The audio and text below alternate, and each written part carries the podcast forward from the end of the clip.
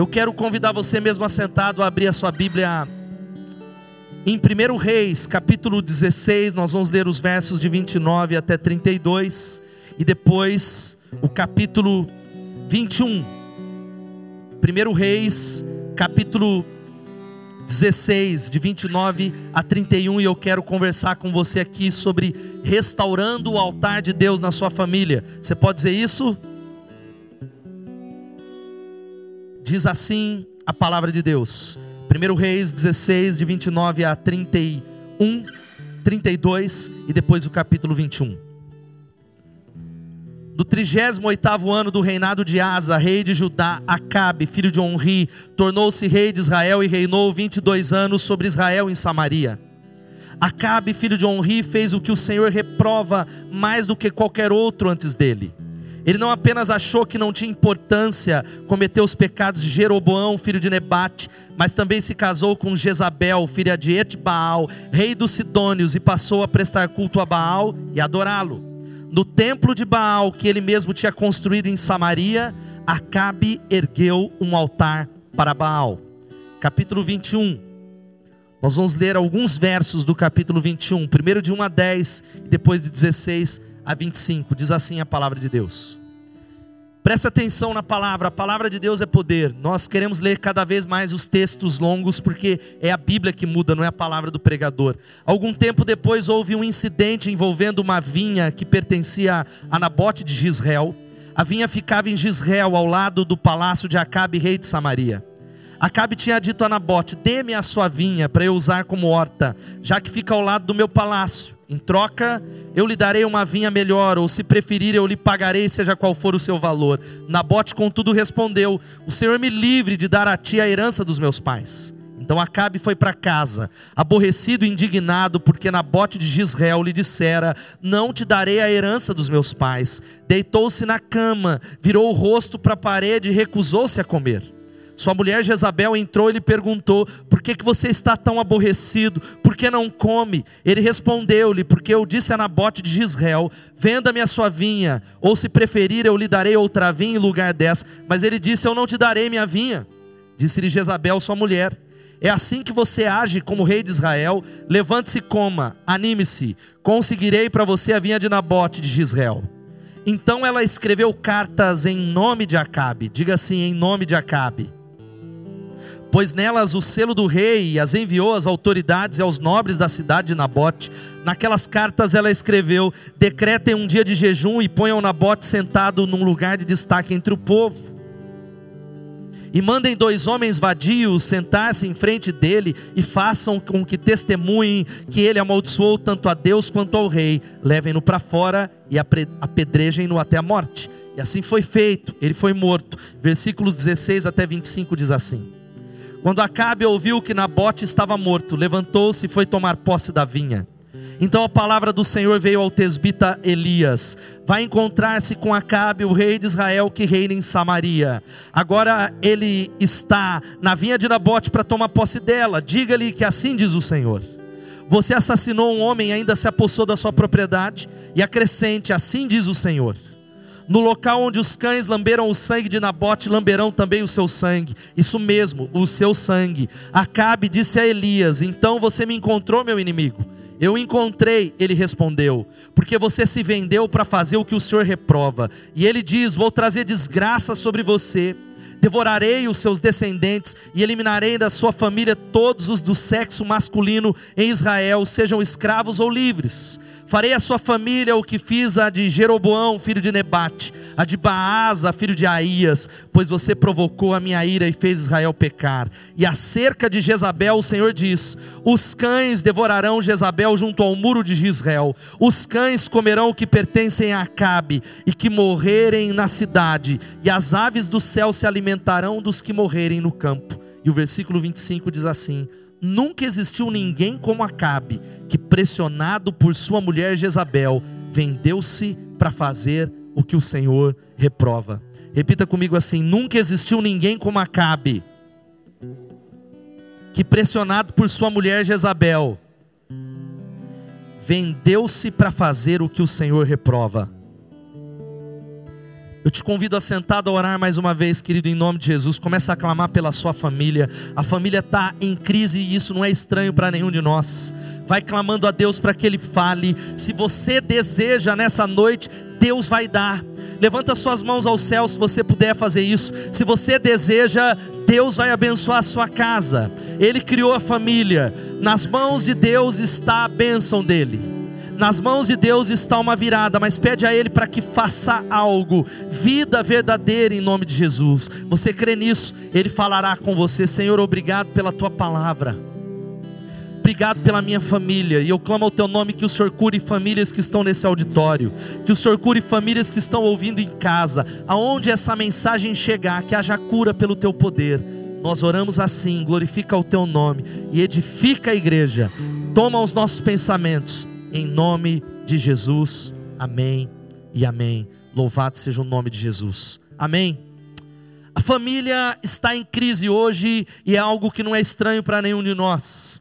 Talvez você pode confirmar pelo, pela história da sua família. E eu falo com vocês não como alguém sem lutas, sem crises. Há muitos momentos e eu sei que não é diferente para você que podemos quase de maneira palpável sentir a ação maligna dentro da nossa casa.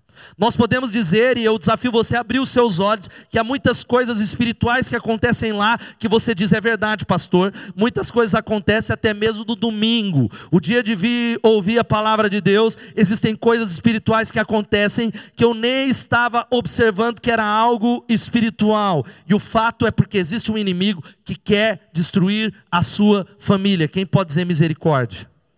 Eu acredito que famílias que crescem são famílias que restauram o altar de Deus dentro das suas casas. E o que é, afinal de contas, a palavra altar?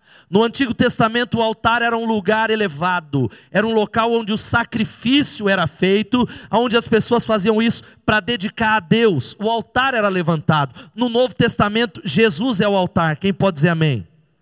E esse é um símbolo da nossa consagração a Deus. No Antigo Testamento, se você conhece um pouco a palavra de Deus, o ciclo do povo de Israel era assim: havia alguns reis que levavam o povo a experimentar bênçãos, e havia alguns reis que levavam o povo a experimentar a maldição, e tudo tinha a ver com o altar de Deus. Havia alguns reis que levantavam o altar para o Senhor, havia outros que derrubavam o altar, e o povo experimentava um ciclo de maldição. E eu creio que existem pessoas pessoas aqui em que o altar de Deus nas suas famílias precisam ser restaurados. Quem pode dizer amém? Porque o cenário da família, e você tem ouvido nesse púlpito muitas e muitas vezes, o mundo está dizendo que a família não é mais aquela instituição inabalada. As forças estão mudando o cenário da família. Há vozes que dizem assim: essa família que a Bíblia diz, ela acabou. Mas eu quero dizer para você que ela não acabou, porque ela é ideia de Deus. Quem pode dizer amém? A família, a ideia de Deus, ela está apenas enfraquecida e precisa ser fortalecida pelos discípulos de Jesus. Mas eu quero tentar mostrar rápido, porque eu não quero.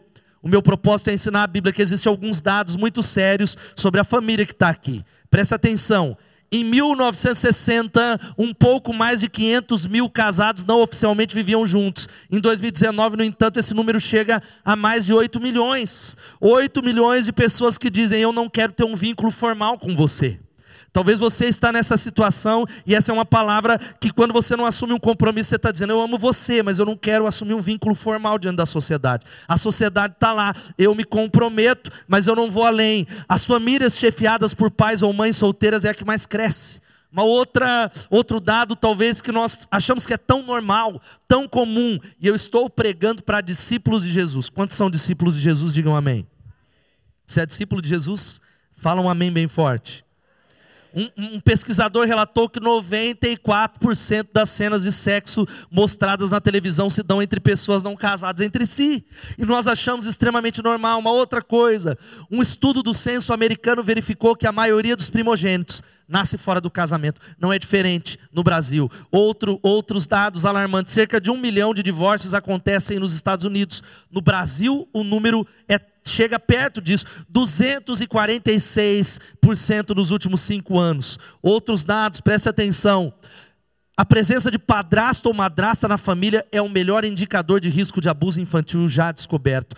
A pesquisa não está dizendo que você que é padrasto vai fazer isso. Não é isso que a pesquisa está dizendo, mas está dizendo que o maior índice, o maior indicador é esse. Veja que 2018 foram realizados 500 mil abortos no Brasil e 55 milhões de abortos no mundo inteiro foram realizados. E outros, eu fecho, o suicídio é a segunda causa de morte entre jovens de 15 a 29 anos.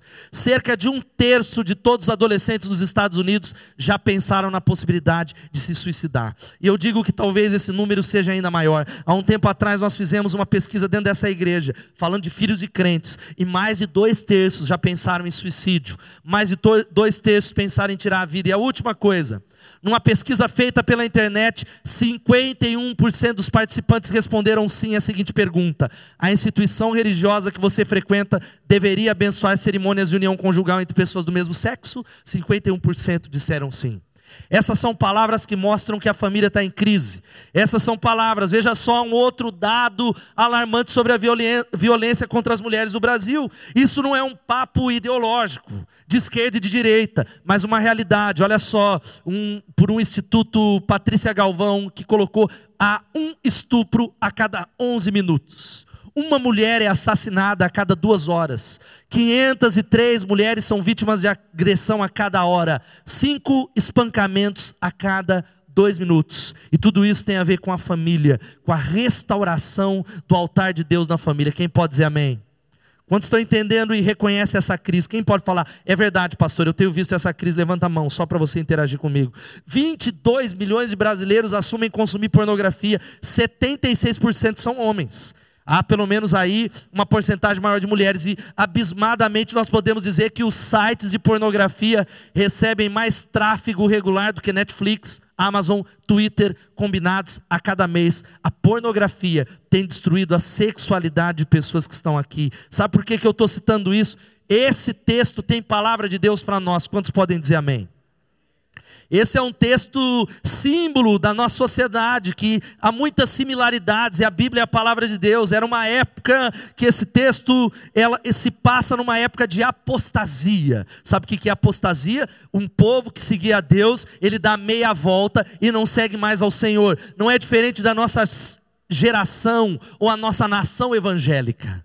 Eu tenho visto dentro dessa igreja uma geração e uma multidão de homens e mulheres que começaram a servir a Deus, mas apostataram, abandonaram a fé, não andam mais com os irmãos. Essa era a época, esse era o contexto. Por trás de um trono corrupto de Acabe, presta atenção, havia uma mulher chamada Jezabel, diga Jezabel.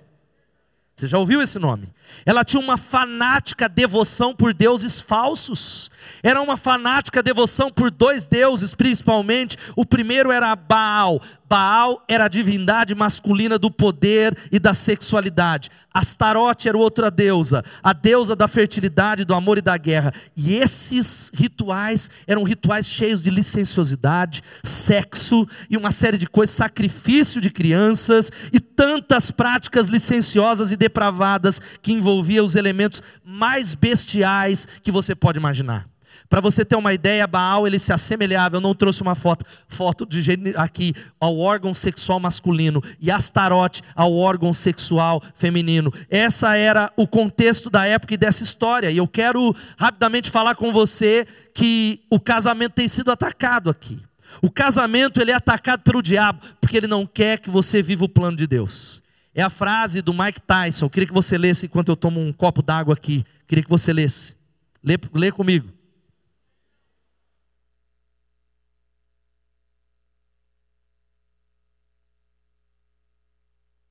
Quem é casado aqui, levanta a mão. Agora, se a sua esposa não tentou cortar sua garganta, diga: Você é uma bênção. Fala para ela: Você é uma bênção. Louvado seja Deus. Mas quais são as atitudes destrutivas que derrubam o altar de Deus da família?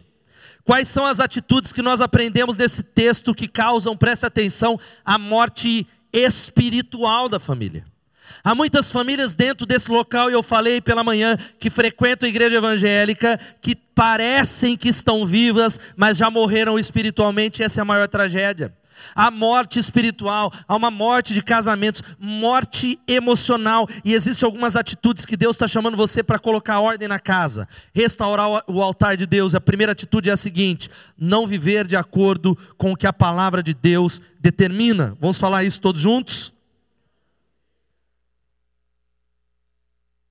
Isso é observado na vida de Acabe e de Jezabel. Dá uma olhada no versículo 30. Acabe, filho de Onri, fez o que o Senhor reprova mais do que qualquer outro antes dele. Acabe era o rei, o representante espiritual do povo de Deus, mas ele fez o que o Senhor reprova. Sabe o que isso significa? Nós sabemos aquilo que nós temos que fazer em relação à Bíblia, mas nós não fazemos. E talvez você é alguém que se mede com uma régua, e nós estamos na época da graça, mas você vai ouvindo as considerações da palavra de Deus e vai tratando levianamente, dizendo: Deus conhece meu coração. É a frase, talvez, que mais tem destruído uma geração. Deus conhece o meu coração. Vamos falar isso? Deus conhece meu coração?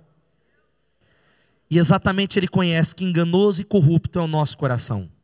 Enganoso é o coração humano, quem o conhecerá. O fato é que existem tantas coisas que Deus está falando, e isso vai gerando um ambiente familiar de hipocrisia, de gente que conhece a Bíblia, mas que descarta a palavra de Deus, de homens e mulheres religiosos que vivem uma coisa na igreja, mas no dia a dia no trabalho, talvez dentro de casa, os filhos estão observando e dizendo: Eu não vejo que aquela fé que os meus pais me levam de domingo não é verdade, não é realidade, não há vida curando dentro de casa. E sabe que o que eu ambiente que vai sendo gerado dentro de casa, um ambiente de feridas que vão só aumentando. Feridas que vão aumentando, aumentando, que vão desde as pequenas omissões dentro de casa. Pequenas omissões da mentira. É aquela frase ou aquela história que você já sabe que acontece. O telefone toca e você fala assim para o seu filho: manda falar que eu não estou. Manda falar que eu não estou. É aquela história que você já ouviu pregar nesse púlpito algumas vezes, daquele vendedor que foi bater na porta e a mãe dele falou assim para o filho: Fala que eu estou na banheira. E o menino atendeu o vendedor e falou: Olha, moço, a gente não tem banheira, mas a minha mãe falou pra, mandou falar que eu, ela está na banheira. O fato é que nós vamos construindo o caráter da nossa família, abrindo processos onde Deus não é o dono. E o fato é que se você conhece a palavra de Deus, Deus sempre colocou profetas no caminho do rei. Leia a primeira reis que sempre profetas se levantavam. Elias se levantava para ser uma cerca de proteção para Acabe, dizendo: Acabe, não vá para cá. Acabe, assim diz o Senhor, Acabe, siga e direcione o povo de acordo com a lei de Deus, mas ele não deu ouvidos. E não é diferente conosco. A palavra tem sido pregada no púlpito, nas redes sociais, na célula. A palavra tem dito, mas há algo que tem segurado o nosso coração que se chama incredulidade. Diga incredulidade. Ei, querido, em nome de Jesus, eu fiz um vídeo nessa campanha e tenho colocado lá que é algo que tem que fazer você sair daqui estremecido, com medo. Você tem que sair com temor de Deus. A palavra é temor. A Bíblia diz assim: se hoje ouvirdes a voz de Deus, não endureça o coração. Se hoje ouvir Deus falar, não feche o coração. Sabe por que, que eu acho interessante o autor aos Hebreus colocar isso dessa maneira? É porque nós podemos ouvir e decidir fechar o coração. Nós podemos ouvir e não obedecer a palavra de Deus. Dizer, eu sei o que a Bíblia diz, eu sei o que eu tenho que fazer, mas eu não irei fazer. Deixar de colocar a, a a nossa fé na palavra de Deus em toda a história de Jezabel e Acabe. Você entende isso? Eles viram o que Deus fez através de Elias, mas não restauraram o altar de Deus na família e no povo de Israel. Quem pode dizer misericórdia? Isso tem a ver com o culto, queridos. O culto não é entretenimento para pastor pregar. O culto não é palco onde alguns cantam e tem uma plateia que vem para passivamente receber uma palavra. Não, não, não. O culto só tem uma plateia, que é o Rei dos Reis e o Senhor dos Senhores. Quem pode dar um glória a Deus? Quando você vem para o culto coletivo, que é o mandamento da palavra, não é uma opção. Sabe por que, que você tem que vir? A música que nós cantamos hoje, que diz: Tu és um motivo, tu és o um único motivo. O único motivo que faz, é claro que eu venho por causa dos irmãos, existem outros benefícios, eu sou abençoado, eu recebo é, intercessão, eu interajo com as pessoas, mas o único, o motivo maior é Ele, a Ele seja a honra, a glória e o louvor. Quem pode dar um glória a Deus? Então eu saio da minha casa e digo: olha, hoje eu não estou nem tão afim, mas Ele é merecedor, o culto é para Ele. E eu me lembro de uma ilustração na minha infância que marcou minha vida para sempre.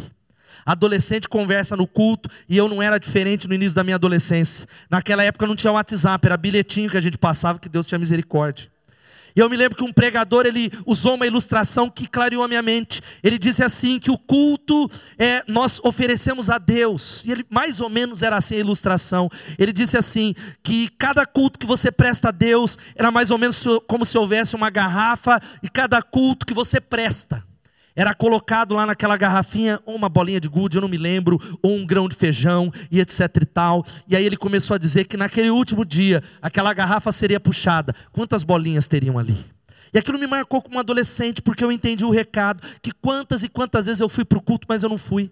Quantas vezes eu estava lá de corpo presente, mas eu não cultuei a Jesus Cristo? Quantas vezes eu estava lá e a palavra entrou por um ouvido e saiu pelo outro, eu não adorei, eu fui lá para bater cartão, eu estava lá porque é o que eu deveria fazer, mas quantas e quantas vezes aquela ilustração mudou a minha maneira de enxergar o culto, de oferecer ao Senhor? Isso tem a ver com viver de acordo com aquilo que a palavra de Deus determina. Quem pode dizer amém? Sabe qual é a segunda coisa? É essa: entregar-se a uma vida de idolatria. Segunda atitude que destrói o altar de Deus é entregar-se a uma vida de idolatria. Veja só o que diz os versículos 31 a 32. Leia comigo, me ajuda aqui, vamos lá. Ele não apenas achou que não tinha importância cometer os pecados, filho de Nebate, mas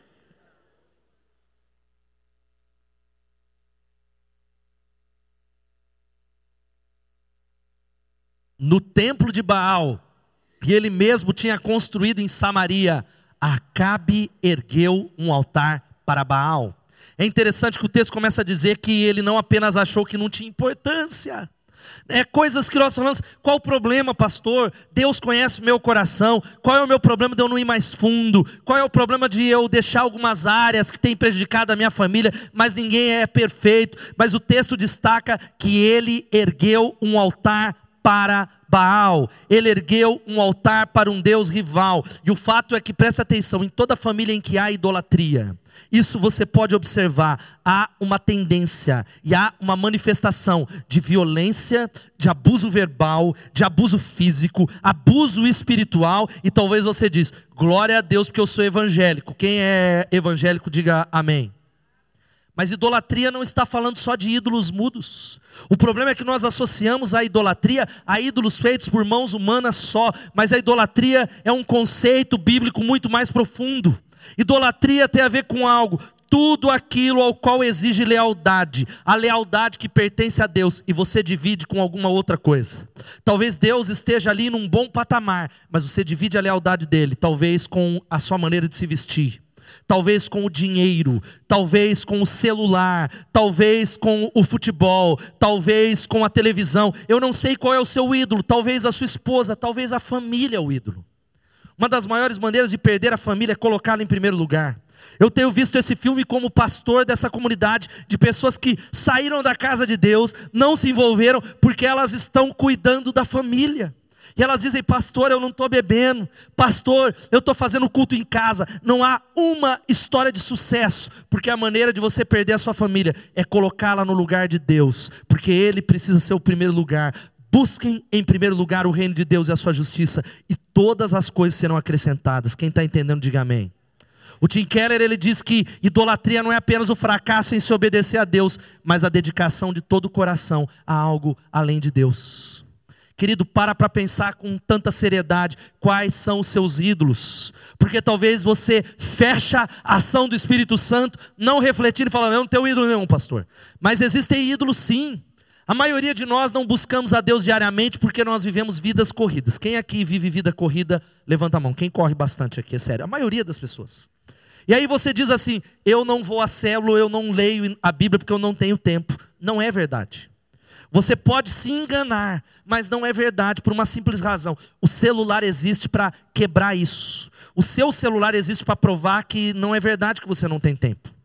Até aqueles que ficam menos no celular. Existe uma partezinha aqui que é, eu esqueci o nome, que você consegue avaliar o tempo que você fica no celular. Se você é alguém íntegro, coerente, você vai observar que a quantidade que você gasta no celular, você teria tempo para buscar o Senhor. Mas sabe por que a gente não busca Deus? Porque Ele não é a nossa prioridade. Nós queremos a bênção e o pão de Deus. Nós queremos que Ele deixe tudo certo em casa, mas nós não queremos Ele como único motivo, somente por Ele. Mesmo que tudo esteja dando errado, Ele é a paixão, Ele é a razão. Ele precisa ser uma prioridade no nome de Jesus. Quantos estão entendendo? Digam amém. É uma palavra dura, irmão, mas você tem que ir embora curado. Quantos precisam de cura de Deus? Diga amém. Porque curar a doença, a palavra ela precisa vir dura para curar você, para você sair aqui incomodado do culto e colocar ordem na sua casa. Porque é mais ou menos, muita palavra que é pregada é como tentar curar um câncer com algodão doce. Você come e fala que delícia, mas não cura o seu câncer, não cura a sua vida. Mas o fato é que nós precisamos nos arrepender da idolatria. Quem pode dizer amém? Nós idolatramos uma série de coisas, e é interessante que ele é um marido que é influenciado pelo, pela esposa. Ele é influenciado para trocar o Deus de Israel, a fonte das águas vivas, por outros deuses que são falsos. E eu tenho visto acontecer constantemente, seja mulheres ou homens, que são influenciados. Se, aí é marido que diz assim: e, e, querido, por que você não veio no culto? Ela não quis vir. E eu fiquei em casa. Ele não quis vir, então não pude vir.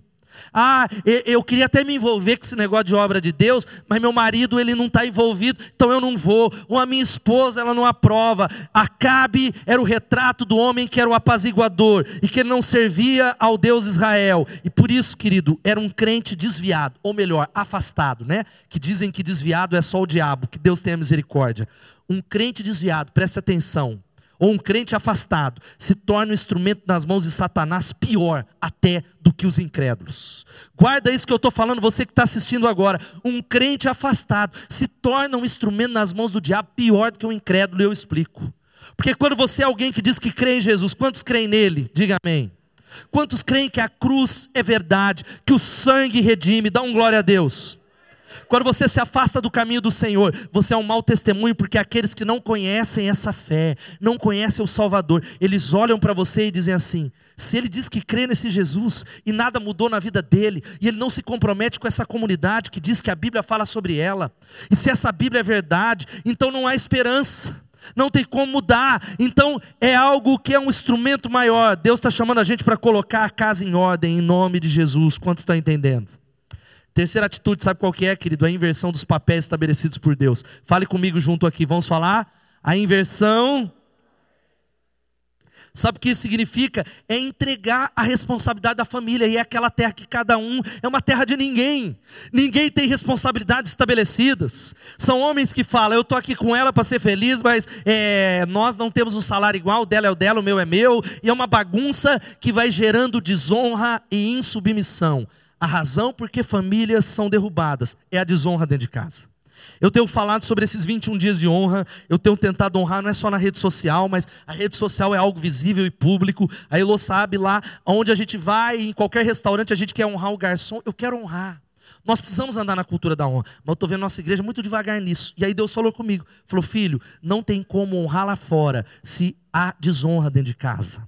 Não há como a cultura da honra ser estabelecida se maridos e mulheres não se honram mutuamente, se filhos não honram pais, se pais não honram filhos. E o fato que tudo isso tem a ver com uma inversão dos papéis estabelecidos por Deus. Ele é influenciado pela esposa e troca o Deus dele. Ele vai lá, e aí é a expressão de alguns homens, presta atenção se é para você: homens que deixam nas mãos das mulheres responsabilidades que não cabem a elas homens que não lideram espiritualmente as suas casas, homens em que a figura espiritual mais forte é a mulher, homens em que a mulher é aquela que faz o culto doméstico. Se você é homem, você precisa entender, entender quantos são homens aqui com H maiúsculo. Levanta a mão. Teve uns que tiveram uma dúvida aí, não sei, etc e tal. Será que eu levanto? Aí Daniel levantou, etc e tal. A responsabilidade da liderança espiritual da sua casa é sua, em nome de Jesus. Quem pode dizer amém? Agora, a mulher insubmissa é aquela que não espera a atitude do seu marido, mas corre agir na frente dele. É a Jezabel, é o espírito de Jezabel, que é a matadora de maridos. E esse casal Acabe e Jezabel é o retrato do homem banana e da mulher abacaxi. Que Deus tenha misericórdia. Quem pode dizer misericórdia? Eu estou orando a Deus para acabar com o bananal nessa igreja no nome de Jesus. Porque, querido, homens com H maiúsculo. Eu não estou falando de machismo machão. Eu estou falando homens semelhantes a Jesus, de acordo com a Escritura. Poucos, poucos. garotos que, isso começa dentro de casa, são homens que não assumem a liderança, homens que qualquer coisa, se você entendeu o texto que eu li, o capítulo 21, o que, que aconteceu? Ele deseja tomar a vinha de Nabote. Nabote fala: Não vou dar minha herança, não. E o que, que faz o homem banana Acabe? A palavra de Deus vai dizer no versículo 4: Então Acabe foi para casa aborrecidinho, indignado, e ele deitou-se na cama, virou o rosto e falou: Não vou comer. É o homem banana. E existe uma, uma série de homens magoados dentro dessa comunidade. São homens e mulheres que, ou, ou, principalmente homens, e a Bíblia diz que uma característica de homens que lideram a sua casa são homens que não guardam a amargura. Homens que não perdoam suas esposas, homens cheios de mimimi. Ai, eu não vou na igreja, troquei de igreja, porque lá na igreja eu briguei na célula. Ai, porque o pastor falou isso, eu fui para uma outra. E pulando, é o retrato do homem banana, mas a mulher abacaxi é uma realidade, diga misericórdia. Ela que está no controle. Ela é aquela mulher que humilha o marido. Você já viu isso? Ela fala mal do marido dela. Eu já vi várias e várias vezes a mulher falando: esse, esse homem é um, é um burro, esse homem é, é não sei o quê. Ele fala com a boca cheia de coxinha. Querida, não humilhe o seu marido em nome de Jesus. Você pode dizer amém? Eu vejo quantas vezes nas células as mulheres falando e pedindo oração. Ele é desse jeito e o marido todo encabulado, envergonhado. Ele, ele dá uma risada. Mulher abacaxi. Mulheres que têm desonrado a autoridade dos seus maridos. Mulheres que não entendem que a mulher sábia ela edifica a sua casa com amor, com paixão, com diálogo, mas não com ira. Olha só o que diz a palavra de Deus. E é interessante falando primeiro sobre Acabe, depois sobre Jezabel. Leia comigo esse texto. Vamos ler todos juntos. Nunca existiu ninguém como Acabe, que se vendeu para fazer o que o Senhor reprova, pressionado por sua mulher Jezabel. Eu estou profetizando que Deus vai levantar uma geração de homens de honra, de homens com H maiúsculo no nome de Jesus. Quem pode dar um glória a Deus? Aplauda Ele por essa verdade, homens. Um monte de homem pressionado pela mulher aqui nessa igreja. Eu falo, filho, não deu para ir, mulher não quis, né, pastor? Não quer arrumar treta dentro de casa. É melhor viver com paz no lar, desagradando a Deus e abrindo espaço para o diabo, do que agradar a Deus que traz a bênção sobre a nossa família. O fato é que é interessante que esse Acabe está caído, e aí Jezabel, que é a mulher que não é sábia, porque a Bíblia diz que a mulher sábia edifica a sua casa, mas com as próprias mãos a insensata derruba a sua. A Jezabel, sabe o que ela é? A Bíblia diz no versículo 8: ela escreveu cartas no nome dele, ela fala no nome do marido, ela responde em nome dele. Agora olha aqui para mim, sabe qual que é a falta de sabedoria? Ela é a louca que não sabe aconselhar. Ela é aquela que diz assim: você está deitado aí, você é o rei de Israel, se levanta e toma força, vinha de Nabote, vamos matá-lo. Ela elabora um plano de mentira e mata aquele homem inocente. E talvez existem mulheres que nunca mataram ninguém, mas que está fazendo o papel de Jezabel, falando assim para o marido: sua família sua família não presta. Sua família só abusa de você. Sua família é isso. Chuta tudo, porque a sua família só quer se aproveitar de você. Geralmente, Jezabel, ela não se dá, se dá bem com a família do marido. Eu quero dizer para você: cadê as mulheres aqui? Levantem as mãos. Palavra para as mulheres. Seja mulher de Deus na vida da sua família em nome de Jesus. Você pode dizer amém? Não coloque fogo em situações que não estão sendo resolvidas. Seja alguém que aconselha sim, mas que ora, que seja instrumento de Deus, que edifica a sua casa, que edifica o altar de Deus na sua família. Quem pode dizer amém? É tempo de transformação. Agora Deus está falando aqui que existe o espírito de Jezabel que está destruindo casamentos, gente que manipula, que faz chantagem, mas isso tem a ver com os homens bananas que estão gerando bananinhas, filhos bananinhas. Que Deus tenha misericórdia dos filhinhos bananinha. Você pode dizer misericórdia? É verdade. Nós estamos gerando uma geração fraca de filhos que não aguenta a pressão, que não aguenta o não do mundo, que choram por causa de qualquer coisa, que estão indo embora por causa de pais e homens que não estão liderando a sua casa. Eu usei o exemplo desses, minha filha Suzana está ali, mas que aconteceu, e criança é assim. E aí sexta-feira ela, ai, eu não quero ir na escola, etc e tal. E aí eu olhei, eu falei, eu tô ruim, eu tô com dor no ouvido. Eu falei, você está ouvindo com o ouvido direito? Ela, tá. Então você vai para a escola assim que dá para assistir a aula, louvado seja Deus. Ela, mas você não me entende. Ó, podia ser processado. Ó, aí tá gravando, vou editar. E aí ela foi para a aula o tempo todo. Porque aí eu falei para Elô, nós queremos gerar uma mulher forte no nome de Jesus Queremos gerar uma, uma moça que aguenta o tranco para a glória de Deus. Agora, o que tem de garoto, bananinha, porque talvez você não tenha assumido o seu papel. E a quarta coisa, sabe qual é? Entrar nisso que eu falei: deixar de ensinar limites aos filhos e não modelar uma vida que agrada a Deus. Vamos falar isso todos juntos? Deixar e não modelar uma é a passividade da educação dos filhos. É gente porque criar filhos, quem tem filhos aqui levanta as mãos. Dá trabalho, quem concorda? Dá trabalho, gente. É mais fácil você deixar a vida levar, porque eu sei que vocês têm vidas corridas. A gente chega à noite em casa e quer descansar, porque é tanta, é, é tanta dificuldade, é tanta luta na rua, que nós começamos a fazer o quê? Nós deixamos a educação dos nossos filhos para a escola, para o Zoe, e não entendemos que Deus nos chamou para sermos os discipuladores dos nossos filhos. Quem pode dizer amém? Filho de crente não é crentinho, é perdidozinho.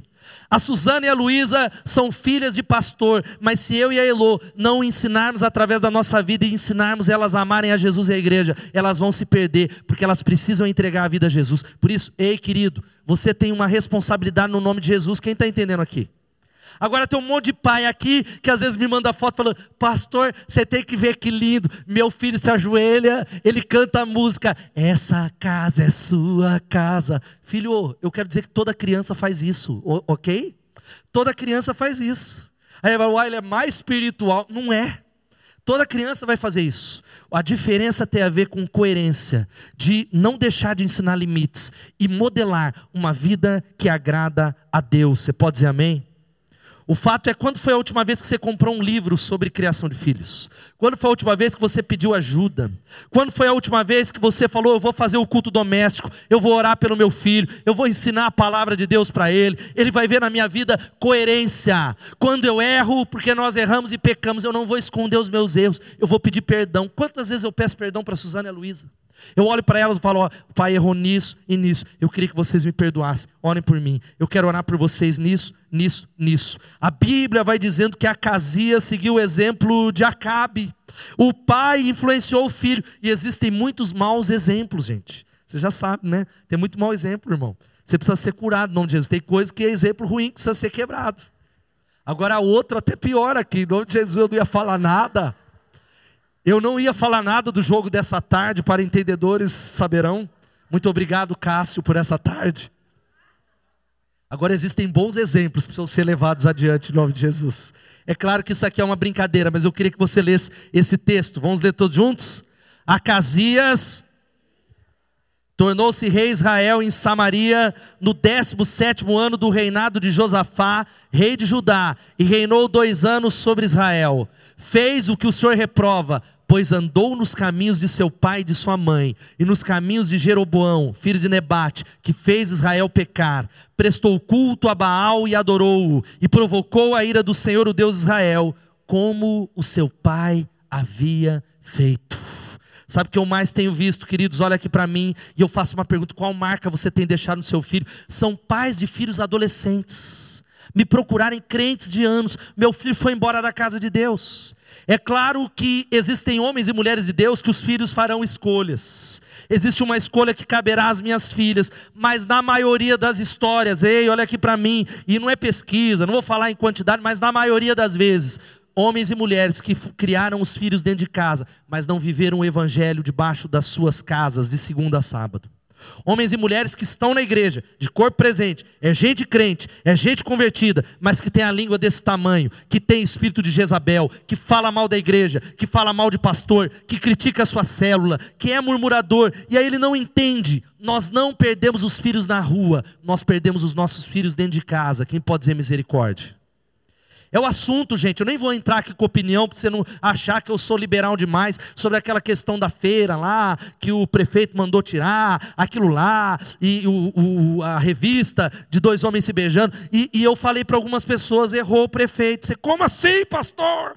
Vai deixar ver? Não, não, não. Minha filha Suzane Luiza é minha responsabilidade. Eu que tenho que ensinar para elas e preparar elas para o mundo e dizer, ó, é assim, é assim, é assim. Mas a Bíblia diz assim, assim, é assim, no nome de Jesus. A Bíblia diz dessa maneira. Agora nós vamos terceirizando. São pais que acham que essa é a solução, mas não vivem o evangelho dentro de casa. Sabe o que eu quero dizer para você? Que pais não irritem os seus filhos. Você pode dizer amém? Não tem nem mais PC, mas é pai que grita com o filho. É pai que não tem autoridade. É pai que acha que tem que ser amigo do filho mais do que ser pai ou ser mãe. De novo, pais e mães, levantem as mãos, que nós vamos orar daqui a pouco. Quero dizer para você, eu quero ser o melhor amigo da minha filha. A Elô, eu, eu espero, eu falo para ela, precisamos ser os melhores amigos. Mas antes de ser amigo, Deus me chamou para ser pai, no nome de Jesus. Agora tem alguns pais que inverteram a ordem.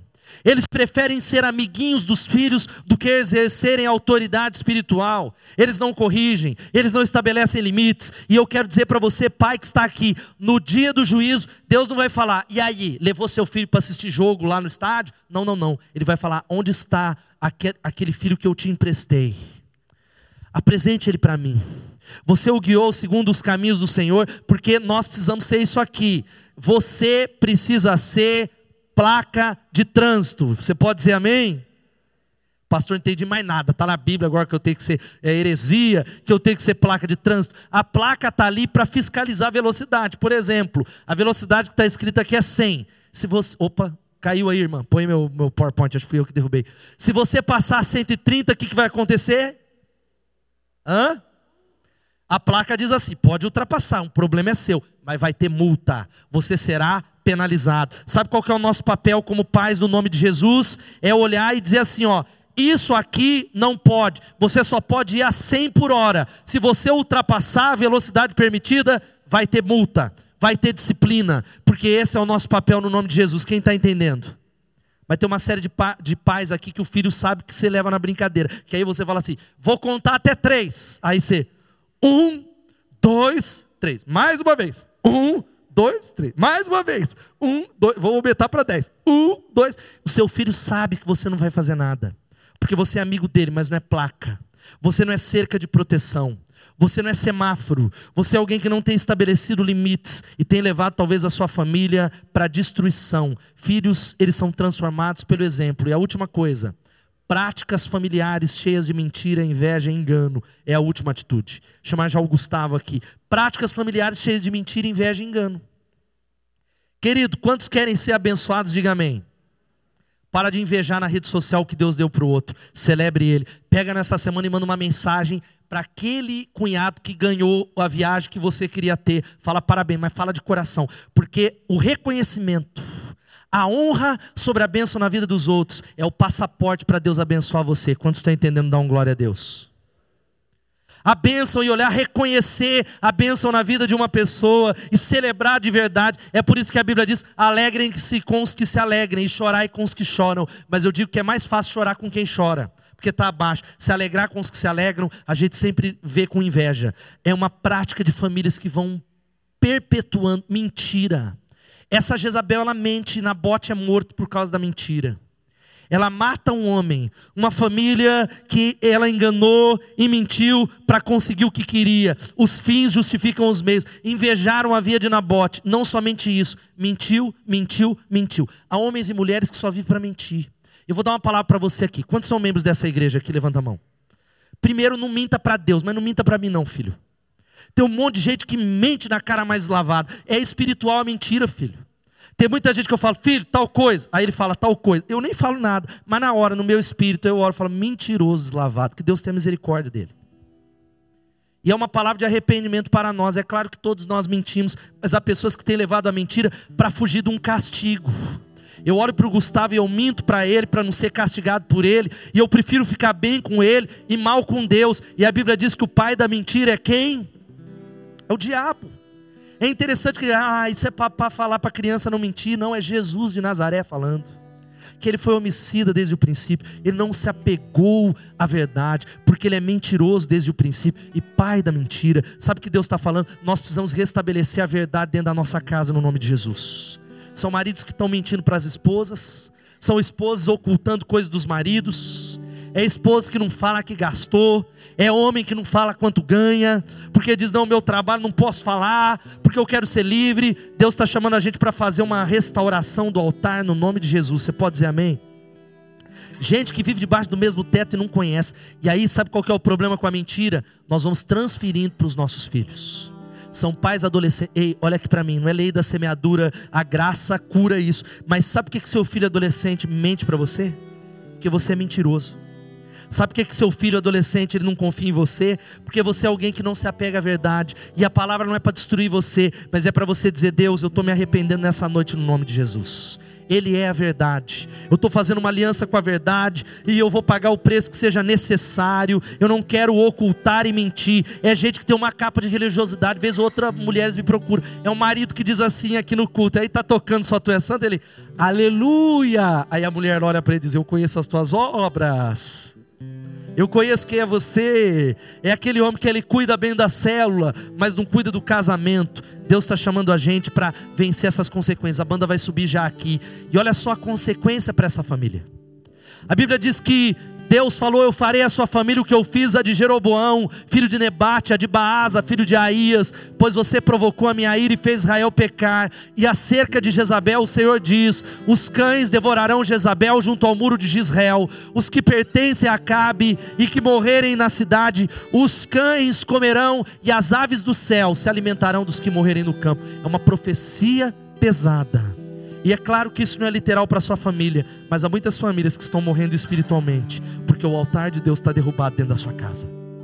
Será que você tem mais tempo para a palavra de Deus ou para o YouTube? Será que você tem mais tempo para a palavra de Deus? Eu fecho. E a banda chegou e nós vamos cantar. O que, que eu preciso fazer, pastor? Porque o Espírito Santo está nesse lugar. Você pode dizer amém?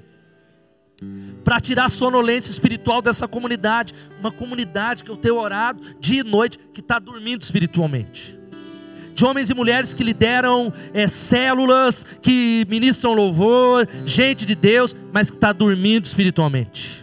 Tem a aparência de que vive, mas está morto. O Senhor está chamando você para dizer que Ele quer derramar o poder dele sobre você, derramar um avivamento sobre a sua família em nome de Jesus, fazer uma revolução para você viver o que você nunca viveu no nome de Jesus. Quem pode dar um glória a Deus? Por isso, abra espaço para a ação de Deus na sua família em nome de Jesus, querido. Ei, fala para quem está do seu lado, abre espaço para a ação de Deus. Ei, restaura o altar. Como é que eu restauro, pastor? Fazendo uma limpeza dentro da nossa casa. Limpeza de coisas que não podem entrar lá, que estão lá. É pornografia, é o tratamento, é talvez o tempo que é dado para algo que não é a pornografia, talvez, mas não tem culto doméstico nesse lar, não tem adoração, não tem direção de Deus, não tem envolvimento de serviço, precisa fazer uma limpeza. Deuteronômio vai dizendo: não levem coisa alguma que seja detestável para dentro de casa, senão também vocês serão separados para destruição. Considerem isso proibido, detestem-no totalmente, porque está separado para destruição. Você pode dizer deteste totalmente?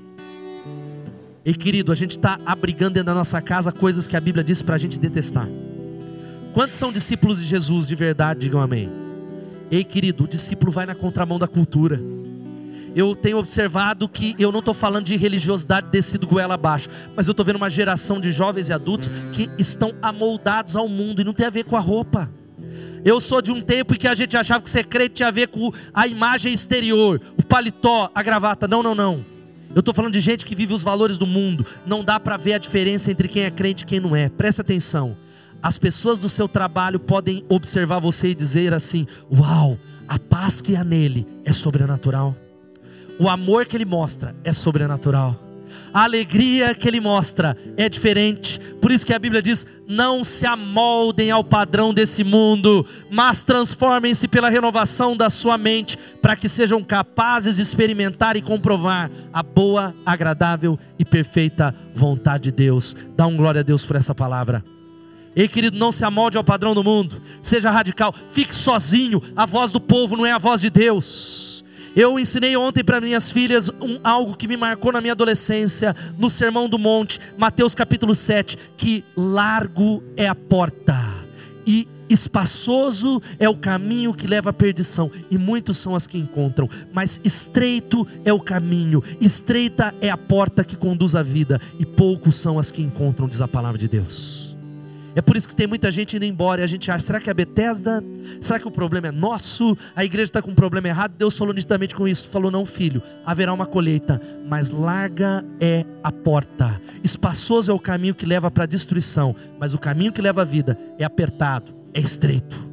Você tem que passar se humilhando, não se amoldando o mundo. Sabe qual que é a segunda coisa? É essa aqui, ó.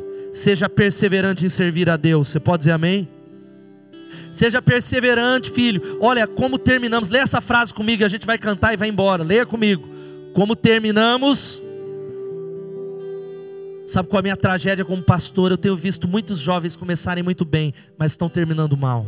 Famílias que serviram nesse altar, que hoje estão no mundo, que estão longe estão longe da comunhão da casa de Deus. E para servir a Deus você precisa perseverar, dizer: nem que eu esteja arrastado, eu sirvo a Jesus de Nazaré, eu não paro, eu vou continuar. Eu não sou daquele que retrocede, eu servirei a Deus. Louvado seja o nome de Jesus. Você pode dar um glória a Deus por isso.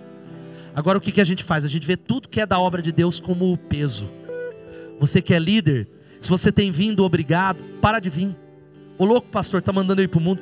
Ou você vem por fé e fé não é sentimento, porque não, não pode ser obrigado. Sabe por que, é obrigado algumas coisas para você? Porque você não tem feito para Jesus. Quando você vem para o culto, para uma reunião, para um ensaio, para um evangelismo, e é para Ele, tudo muda.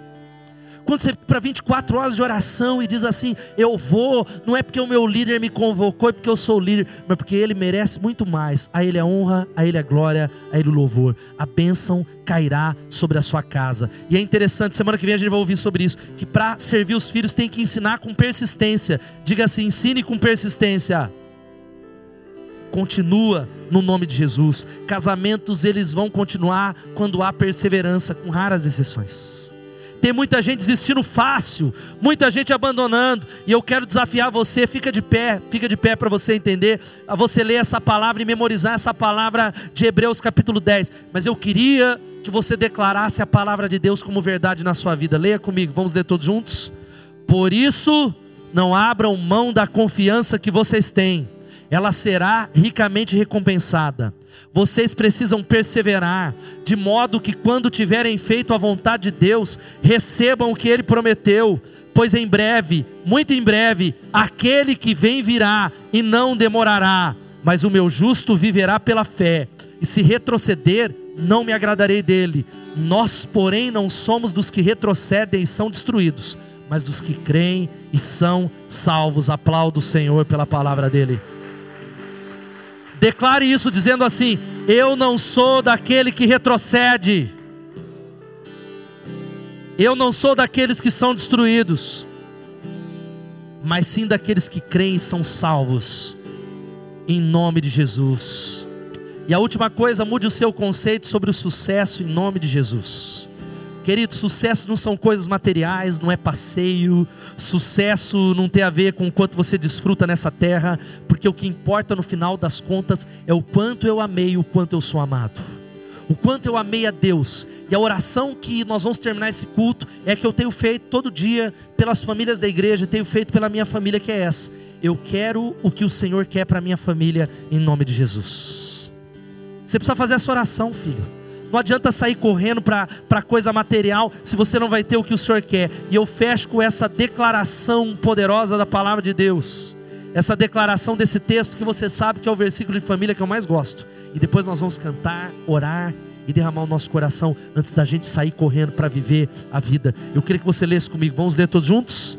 Agora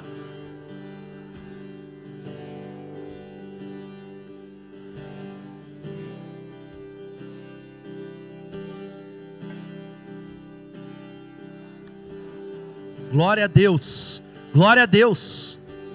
Pode aplaudir ele, meu irmão. Bate essa bateria aí em nome de Jesus. Tá triste hoje, mas com alegria. Pois o que tu, Senhor, abençoas, abençoado será para sempre. O que ele abençoa. Sabe como a gente vai fechar esse culto? Desafiando você que entendeu e Deus falou com você e você disse: Olha, eu quero restaurar o altar de Deus na minha casa, pastor sou discípulo, eu sou de Jesus, mas existem algumas atitudes que eu estou me arrependendo diante de Deus, eu quero consagrar. Sabe qual que é a boa nova numa palavra tão dura? Deus está falando para você, filho, Eu derramo a minha graça para você poder fazer aquilo que eu quero. Você não está sozinho, sou eu. Sou eu que vou capacitar. A sua parte é só pedir a minha ajuda e crer em mim. Enquanto nós cantamos essa canção, que é a nossa última oração, não vá desesperado embora. Descanse o teu coração, ofereça para aquele que é digno. Sai do seu lugar e venha consagrar a sua família, dizendo que a nossa casa pertence a Ele em nome de Jesus. Quando nós vamos orar, sai do seu lugar, vamos declarar isso em nome de Jesus. Diga.